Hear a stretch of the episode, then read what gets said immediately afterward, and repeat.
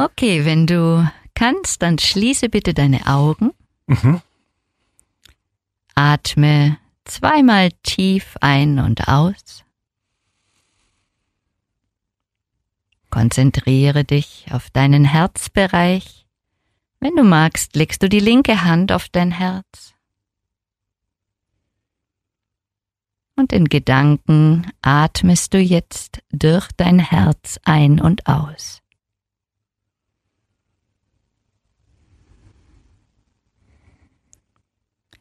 Versuche die Energie hier zu spüren. Nimm bewusst Kontakt mit deinem Herzen auf.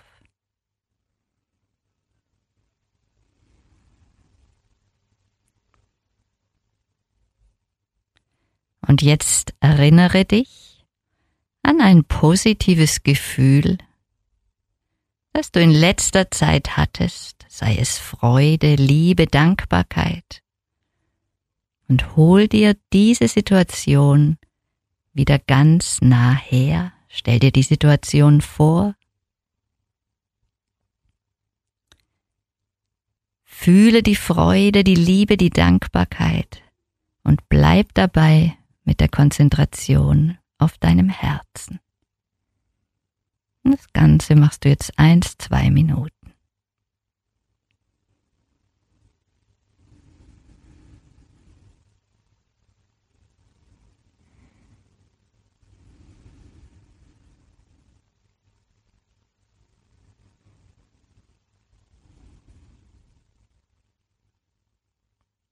Bleib in der positiven Emotion.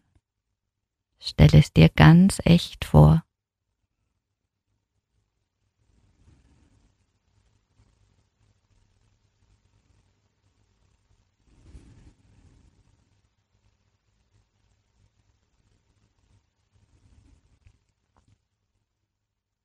Spür die Dankbarkeit, die Liebe in deinem Herzen.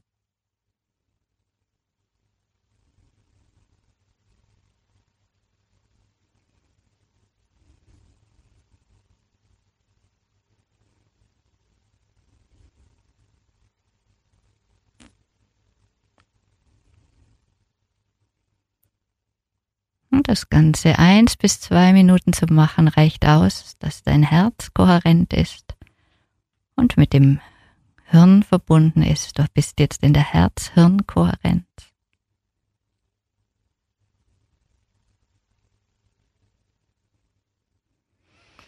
Und dann atme wieder tief in den Bauch hinein und ganz bewusst wieder im Hier und Jetzt zu sein.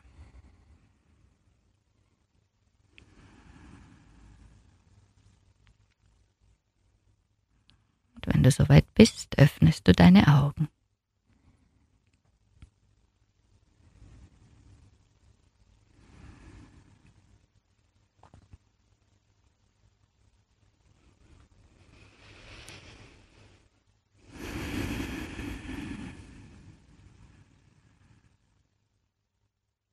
Ist mir eine Freude zu sehen, wie du da reinschwingen kannst.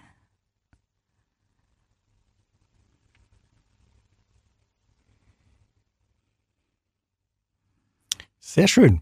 Sehr schön. Was für ein, für ein großartiger Start für dieses schöne Interview, das wir jetzt hoffentlich haben werden. Miriam Awan ist bei mir heute äh, zu Gast. Ähm, es geht um den Weltglückstag. Der ist eigentlich jedes Jahr am 20.03. Und ähm, das, was ihr gerade eben gehört habt, war tatsächlich der Einstieg in eine Glücksübung. Miriam, erzähl mal ein bisschen was über dich. Ähm, wo bist du her? Was machst du so im, im normalen Leben? Mittlerweile bin ich als Glückscoach unterwegs im normalen Leben. Mhm. Ähm, habe vor vielen Jahren, 25, gestartet als Heilpraktikerin, habe mit vielen Menschen gearbeitet und habe durch persönlich, durch eine persönliche Geschichte, durch mein Umfeld damals, dem es nicht gut ging, vielen nahen Menschen ging es nicht gut, habe ich irgendwann mich angefangen zu spezialisieren auf dieses Thema, warum geht's denen nicht gut, warum geht's mir gut, was mache ich anders, was sorgt dafür, dass wir glücklich sind, was, wie kann ich helfen, dass andere Menschen wieder glücklich werden. Und da ist dann sozusagen mein Favoritenthema entstanden, mein Lieblingsthema, mit dem ich heute eigentlich nur noch unterwegs bin. Das ist das Glücklichsein. Das ist das Glücklichsein. Wie, was macht einen Menschen glücklich? Ähm, sind wir gebaut, um glücklich zu sein, um dauerhaft glücklich zu sein? Wie können wir glücklicher werden? Was sind die wirklich wichtigen Dinge? Es gibt sehr einfache Dinge, die uns glücklich machen, weil wir, ich sage jetzt mal, wie ein Säugetier unterwegs sind, weil wir einfach Hormonausschüttung haben.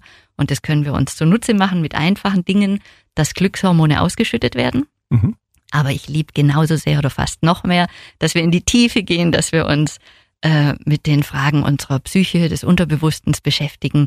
Was können wir hier verändern, dass wir dauerhaft glücklich sind? Also, dass wir diese Pflaster sozusagen gar nicht brauchen, die uns dann immer wieder helfen, doch glücklich zu sein.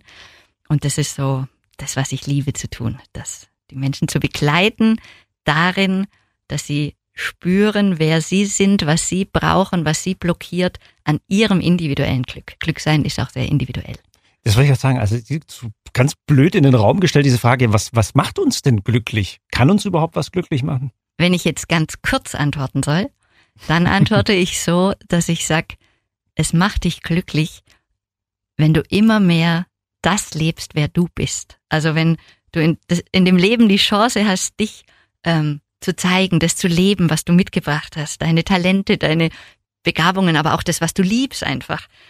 Wenn du schaffst, alte Blockaden wegzuräumen, die dich daran hindern, das zu tun, wenn du dich, wenn du schaffst, dich erstmal mit dir zu verbinden, dass du spürst, wer du eigentlich bist, was du gerne leben möchtest, und wenn du dann noch den Mut hast, ich nenne mich auch Mutmacherin für ein glückliches Leben, weil es braucht Mut, was umzusetzen, dann wirklich das zu tun, was man spürt, was zu einem gehört. Und ich bin überzeugt, bei allen Höhen und Tiefen, die wir trotzdem haben, dann sage ich am Ende, ich hatte ein glückliches Leben, weil ich habe mein Leben gelebt. Ich habe das gelebt, was ich bin, für was ich brenne, was ich gut kann, was ich lieb zu tun. Die, die Menschen, die zu dir kommen, die diese, diese Anleitung brauchen oder auch mhm. äh, möchten, mhm. ähm, ist es tatsächlich so, dass, dass, dass wir da so unterschiedlich sind, was, was die Wahrnehmung angeht von, von Glück und diese Höhen und Tiefen, von denen du sprichst? Also unterschiedlich, ähm, wir sind komplett unterschiedlich. Wir sind komplett unterschiedlich, wie wir was wahrnehmen. Wir sind komplett unterschiedlich, inwieweit wir zum Beispiel sagen, ich bin selber verantwortlich oder es liegt an meiner Situation außen. Da kommt man mit sehr unterschiedlichen ähm, Sichtweisen oft zu mir. Und auch die Themen, warum die Leute denken, sie brauchen jemanden, der ihnen hilft, glücklicher zu werden, sind total unterschiedlich. Ich habe Menschen, die wollen durch eine Scheidung begleitet zu werden, sagen, boah, es geht gar nicht weiter. Menschen, wo die Kinder aus dem Haus gehen und die sagen, ich, ich habe jetzt immer nur funktioniert, aber da muss doch noch irgendwas anderes geben. Aber auch Menschen, die einfach sagen, boah, deine Energie tut mir gut, ich will genau weiterkommen mit dieser Energie, also wo einfach das Ganze vielleicht auf einem spirituellen Level sehen, sage ich jetzt mal, und ich mache auch viel mit Stress, lass nach, Burnout-Prävention. Also wenn Leute sagen, ich kann nicht mehr, ich, mhm. ich, ich bin kurz vorm Ende, ich brauche Hilfe. Das sind sehr viele Menschen, die sich im Moment deswegen melden. Also das, das ist ein wichtiges das, Thema. Das wollte ich gerade fragen. Nimmst du das gerade so wahr, als ob das gerade ein größeres Thema ist? Gerade dieses Thema im, im Beruf und, und ich wird immer mehr gefordert, ich komme nicht mehr damit klar?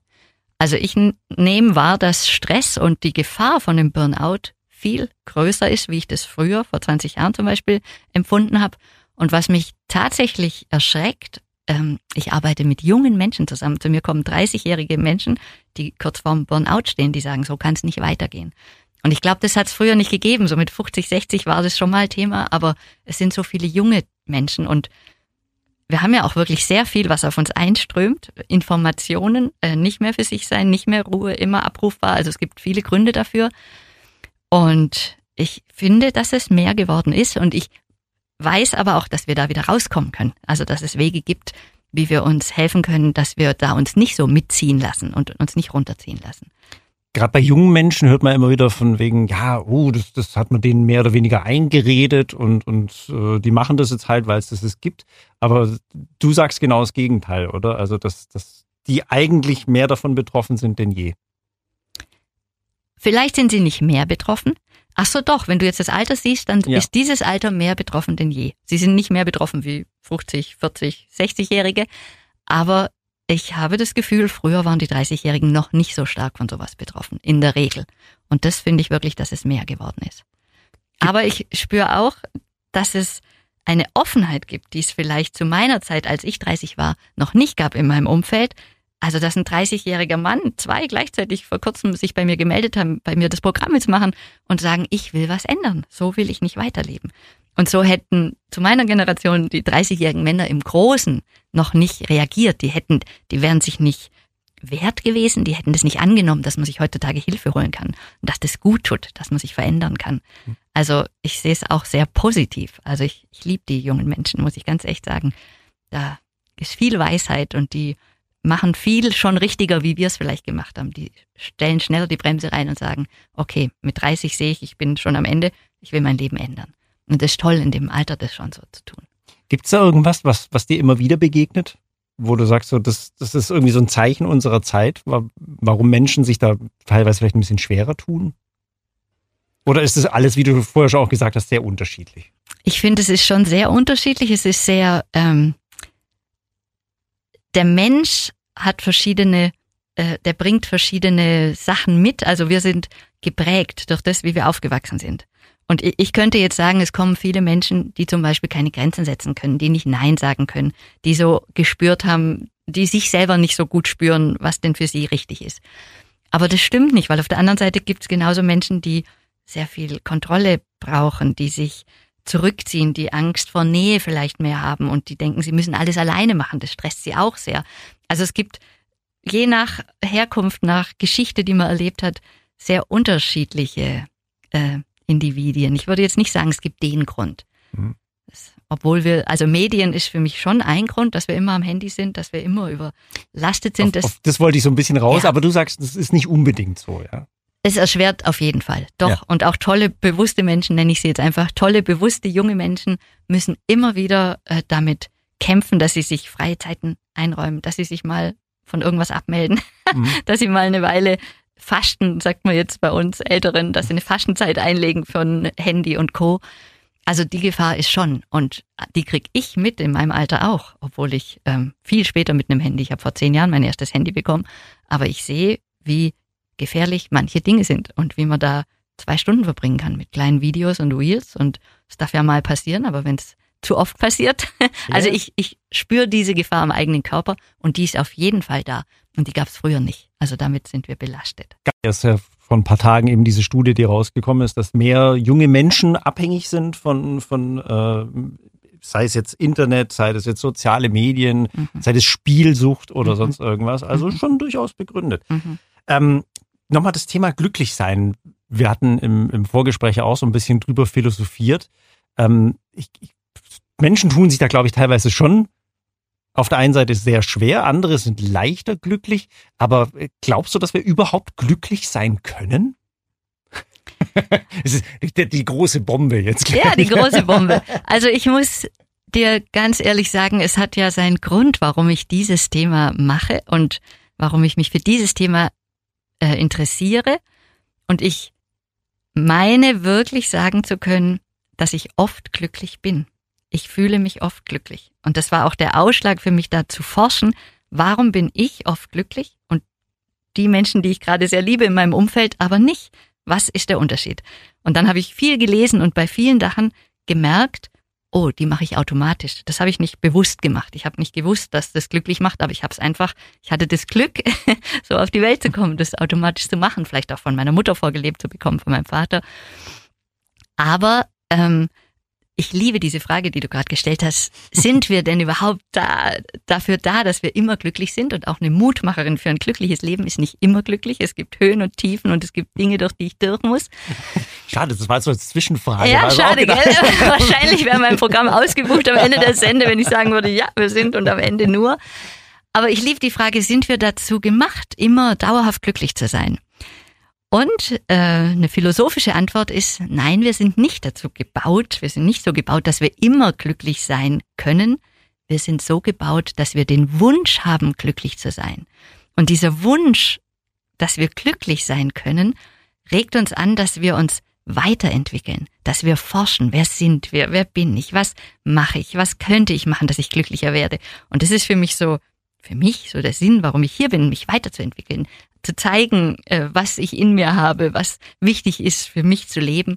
Und diese Frage nach dem Glücklichsein regt mich täglich dazu an, ähm, weiterzugehen, Neues zu erforschen, mich weiterzuentwickeln.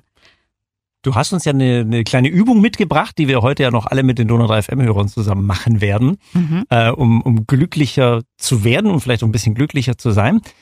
Diese Übung ist jetzt aber nicht so, ich sage jetzt mal so salopp gesagt, nicht so Hokuspokus oder irgend so ein esoterischer Quatsch, oder? Also da steckt ja wirklich was dahinter. Nein, das, ich freue mich sehr, dass du das fragst, weil viele Leute denken, wenn sie diese Übung hören, ach, das ist so einfach ein bisschen Herz äh, fühlen. Diese Übung äh, wird wissenschaftlich erforscht, ist in Kalifornien von einem Haas-Mass-Institut, Herz-Mathe-Institut in Kalifornien äh, entwickelt worden. Dieses Institut ist für eine Wissenschaft sehr neu, also sind Wissenschaftler dort. Seit 30 Jahren ähm, erforschen die das Herz und die Herzintelligenz, so nennen sie das.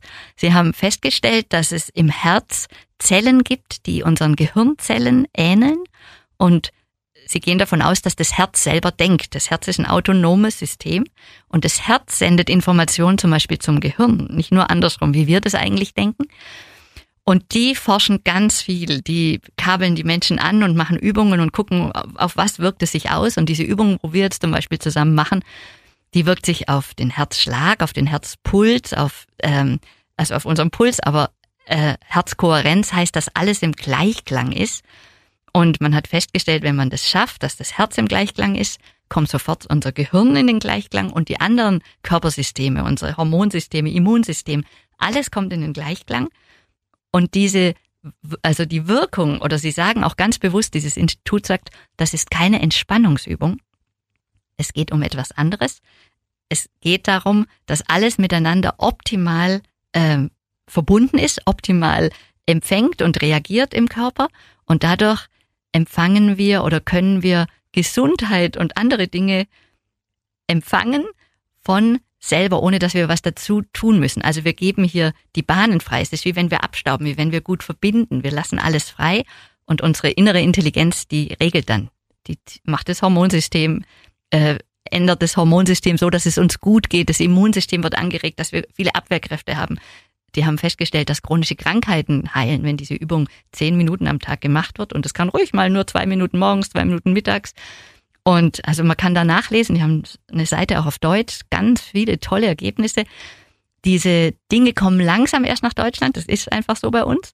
Aber ähm, es gibt zum Beispiel Fußballer, Trainingslager, die mit dieser Methode arbeiten, Manager arbeiten mit dieser Methode. Man hat festgestellt, man ist viel effizienter, man ist weniger gestresst, man trifft eher den Ball ins Ziel, also man ist sehr fokussiert durch diese Methode. Und Manager wissen, wenn sie Gespräche führen zum Beispiel, also sie können sich sehr einlassen. Auch Manager heutzutage arbeiten mit Intuition. Das ist was, was mittlerweile anerkannt ist, dass das wichtig ist zum Führen von Menschen. Und man kommt sehr in seine Intuition. Man kommt so in die Herzweisheit und handelt aus der raus und weiß, was zu tun ist. Und das Ganze wissenschaftlich belegt. Das ist wirklich wichtig. Ja. Finde find ich sau stark, weil wir zum Anfang diese Übungen gemacht haben und jetzt am Ende werden wir sie nochmal machen. Mhm. Äh, und wie gesagt, wenn ihr, wenn ihr Lust habt, könnt ihr jetzt gerne nochmal mitmachen, äh, euch vielleicht darauf einlassen. Ähm, wir haben, ich äh, trete einen Schritt von meinem Mikro zurück. ja, genau, mach gerne nochmal mit die Übung. Ja. Mir ist jetzt ganz wichtig, wer immer sich das anhört, natürlich, wenn jemand Auto fährt oder an der Maschine steht, dann nicht die Augen schließen und bitte konzentriert bei der Sache bleiben, einfach zuhören und das Ganze dann in Ruhe und in Freizeit zu tun. Mhm. Aber alle anderen, die sich zwei Minuten eine Auszeit nehmen können, und ich bitte euch, lasst euch ein, äh, alle Vorurteile, wir haben dann immer im Kopf so ganz viele Gedanken, die sagen, oh, kann doch nicht und ach, so wieder so ein Quatsch. Lasst euch einfach ein und schaut, was rauskommt. Okay. Jetzt bitte ich euch, die Augen, oder ich, ich bleibe in der Du-Form, das ist besser für dich gegenüber. Ich bitte dich, die Augen zu schließen. Konzentriere dich auf deinen Atem, atme tief und ruhig ein und aus zweimal.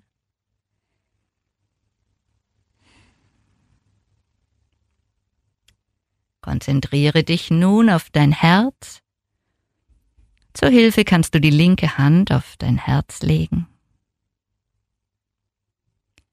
Und jetzt atmest du in Gedanken einfach durch dein Herz ein und aus.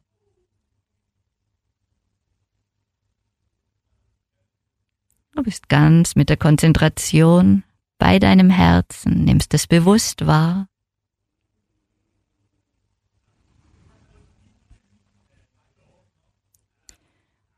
Und jetzt denkst du an ein positives Gefühl, das du in letzter Zeit erlebt hast. Das kann Liebe sein. Das kann etwas sein, was dir Freude bereitet hat.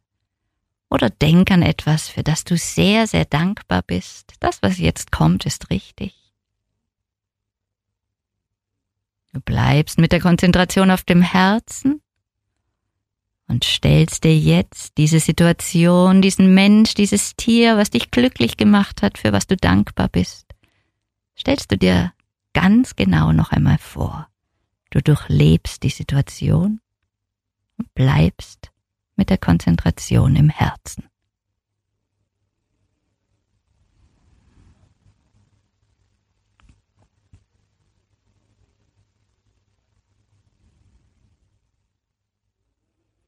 Hol dich immer wieder zurück.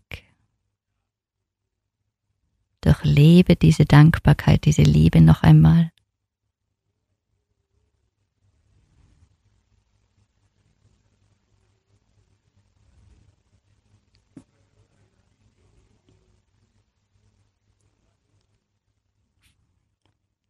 Du bist jetzt bereits in der Herzkohärenz. Wenn du verkabelt wärst, würden die Anzeiger anzeigen, dass dein Herzschlag sich verändert hat, dass du kohärent atmest, dass du kohärent einen Herzschlag hast. Bleib noch kurz bei der Liebe, bei der Dankbarkeit.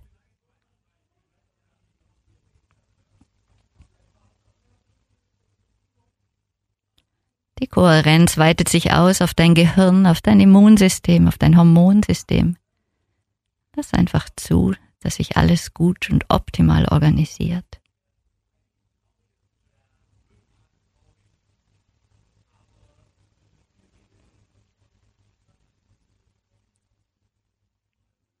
Und wenn du zu Hause bist, kannst du so lange in dieser Übung bleiben, wie du Zeit hast, wie du es aufrechterhalten kannst.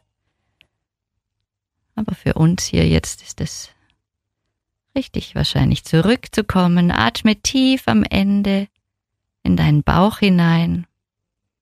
Einfach um wieder ganz die Konzentration auf den Körper, auf das Hier und Jetzt zu lenken.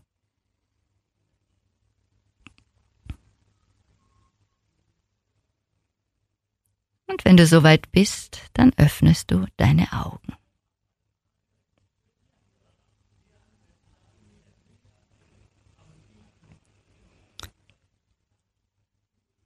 Wenn du schon solche Übungen gewohnt bist, wirst du sehr schnell etwas gespürt haben. Und die anderen will ich einfach ermutigen, bleibt dran, probiert es aus, gebt nicht schnell auf, probiert es ein paar Tage hintereinander und schaut, ob es etwas verändert bei euch. Danke, dass ich das hier mit euch teilen darf. Und danke Miriam Ammann, Glückscoach aus Ochsenhausen. Dankeschön, hat mir viel Freude gemacht.